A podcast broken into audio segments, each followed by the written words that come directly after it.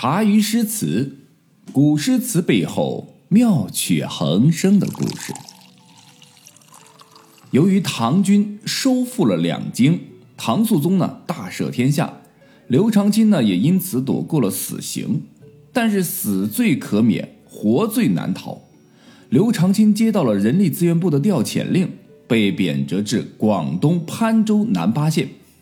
一听这个名字，大家就应该知道。这个地方不是什么繁花似锦之地，就算是如今这个地方，也还是很偏远。唐朝的南八县就是现在的茂名市电白区马岗镇南八坡一带。接到调令后的刘长卿带着郁闷的心情上了路，沿路上啊，他都显得那样的是无精打采。这一日呢，刘长卿在路边呢偶然喝酒吃饭啊，听到了这个弹琴声。此时此刻的这个琴声与刘长卿本来的心境啊，是无比的契合，都是那么的哀凉、凄凄惨惨切切。刘长卿听着听着，不明自觉的就哼出了一首诗来，叫做《听弹琴》。凛凛凄丝上，静听松风寒。古调虽自爱，今人。多不谈。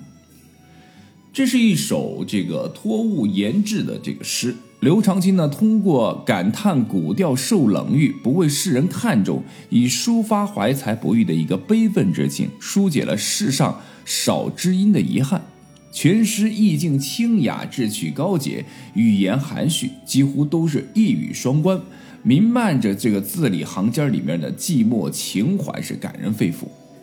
这前两句啊，写这个听弹琴，突出了一个“听”字，开头用了是“凛凛”，这个“凛凛”呢，就是有点像冷风吹的冷啊，但是它多了一点啊，就是变成三点水了，就不是两点水啊。这个用这个“凛凛”来形容这个琴弦弹奏时的这个声音的清越悠扬，这里呢只是初听啊，初步听出来的感觉。接下来，当刘长卿呢聚精会神、全神贯注的静听之后，便觉这琴音呐逐渐转为清幽啊凄清，有如天风如松之势，引导这个听者或者是读者呢，似乎也与我们的作者刘长卿一样，一同领悟听琴的妙趣，一同进入了音乐的美妙境界，一同获得美的艺术享受。恰好琴曲中有这个“风入松”的这个曲目，语意双关，极为自然。而后面这句话最后的一个“寒”字，寒冷的“寒”字，并非松风吹来的寒气，而是听琴者或者是弹琴者神与物游，进入了音乐妙境的一种特殊的感受。这两句写弹琴音之美妙。实为下文，今人多不谈，是做了一个铺垫。如果说咱们前两句是描写音乐的一个境界，那么后两句就是议论性的抒情了，写由听弹琴引起的感慨，点明了主旨。古调虽自爱的“虽”字是个转折，从对琴声的赞美进入到对时尚的感慨。今人弹不多的“多”字呢，反衬出琴客知音者的稀少。这两句有两层意思，其一呢，就是现实生活当中音乐正在变革啊，这个唐朝与周围的少数这个民族文化交流频繁，少数民族的音乐传入内地，曲调翻新，对中国的传统民族音乐产生了较大的影响。就比如当年八九十年代的港澳台的这个音乐，后来受到了 R&B 音乐，就是节奏布鲁斯的一个改变啊，是不是？从四大天王到周杰伦啊这样的一个说唱的改变，这个也是颠覆了这个曲这个这个音乐的这个啊一个这个时代的一个变化啊。所以说，在这个地方呢，呃。我们的刘长卿呢，也认为在唐朝和很多周边国家频繁接触之后，周边国家的一些，比如说像韩流的音乐呀、日本的音乐呀，或者说是那个西域的音乐啊，传进来之后，哎，好像中国的传统音乐就不再是大家欣赏的主要的这个主打歌曲了啊，主打歌曲。所以说，对中国的传统文化音乐产生了较大的影响，这是刘长卿他认为的啊。也就是说，当时他们把这个外来的音乐称作这个当时燕乐已经成为了风行一时的新生，颇受听众的喜欢和欣赏啊，也是很多小哥哥小姐姐喜欢啊玩音乐啊爱弹曲调的一些曲目。而弹这些曲目的乐器呢，则也发生了变化，以西域传入的琵琶为主。至于七弦琴的古调啊，就是咱们经常说的古琴呢，虽然高雅肃穆，毕竟是阳春白雪，曲高和寡啊，也就是说现在弹的人不多了。这句话里面“古调虽自爱，今人多不弹”的第二层意思，就是刘长卿通过对琴音的赞赏、古调的自爱和今人的不弹，抒发了自己的身世之感、时风之叹。全诗从对琴声的赞美转而对时尚的感叹啊，流露出了诗人也就是刘长卿孤高自赏、不同凡俗、稀有知音的情操。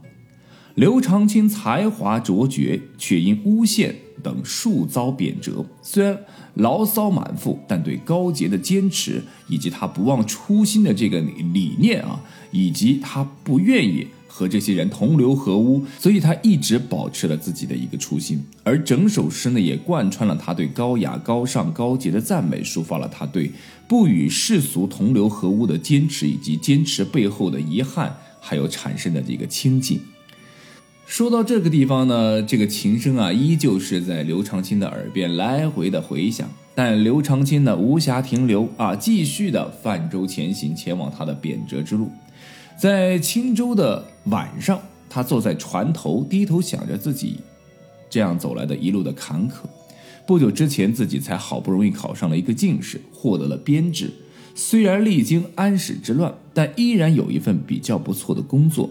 自己不过就是想替老百姓做点实事儿，为什么就落得如此田地？刘长卿想不明白，想不明白又能怎样呢？还不是得收拾行囊啊，继续的赶路。第二日，苏州城下，刘长卿上岸买点食物，忽然听到一个熟悉的声音在后面响起：“长卿兄。”刘长卿闻着声音回过头望了过去，定睛一看，哎，这不是严世元吗？严世元，唐朝华州华阴人，生于唐玄宗天宝年间，在唐肃宗执政时期呢，调往了江陵府任参军一职。他和刘长卿经常一起畅聊，玩得很好。听说刘长卿得罪了权贵，被关进大大牢啊，他也到处托关系搭救刘长卿。现在得知刘长卿被释放了，被发配到荒蛮之地，故来呀这个地方寻人送行啊。他断定刘长卿应该会经过此地，所以说他就跑过来了。长卿兄啊，你太不够意思了，走了连个招呼都不打一声。严世元追上来，啊，这个脚步都还没停住，就开始责问道。刘长卿并未立马搭话，只是眼神中充满了复杂的情感，一面是愧疚，一面更多的是落寞。啊，我没有要责怪你的意思啊！当今世道凶险之际，我来找你是想给你践行一下。唉，因为啊，你去那个地方，也不知道下次相见又是何时啊。严世元叹了口气，说道：“世元兄，我不必解释。走，水上月满楼，我订了房间，我们今天一醉方休。”严世元拽上刘长卿，就大步的向酒楼走去，由不得刘长卿拒绝和挣脱。酒足饭饱之余，二人又畅谈了许久，终究还是要乘舟分别了。分别之际，刘长卿站在苏州城外不远的船上，看着岸边告别的严世元，随即拿出纸笔，写下了一首赠别诗：“别严世元。春风已照何旅程，水国春寒阴复晴。细雨湿衣看不见，闲花落地听无声。”日斜江上孤帆影，草绿湖南万里情。东道若逢相识问，青袍今已误汝生。这首诗，刘长卿运用了一连串的景语，风景的景，来叙述事件的进程和人物的行动。既写景是为了叙事抒情，其目的但又不再是描山画水，然而又毕竟写了风景，所以呢，画面是生动的，词操是美丽的，诗意呢也显得十分的浓厚。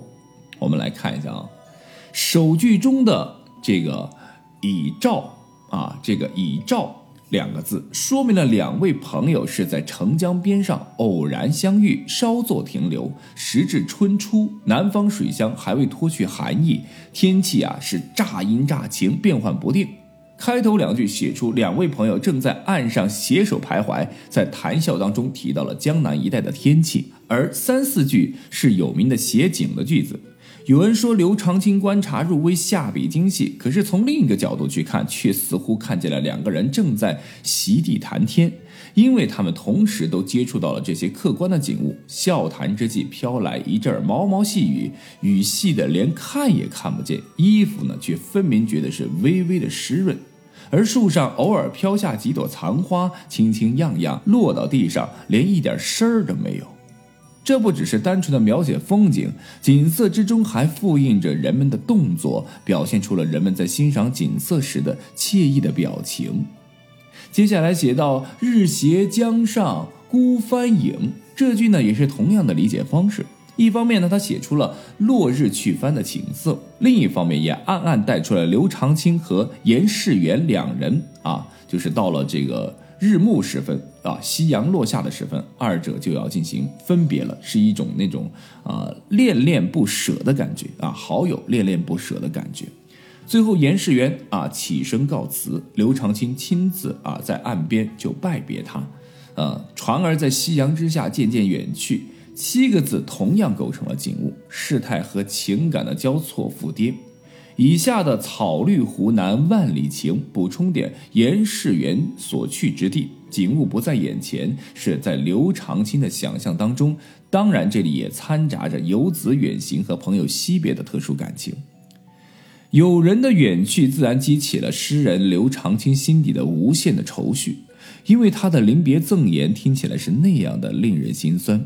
东道若逢相识问，青袍今已误汝生。好。您看这一句啊，是一句牢骚话。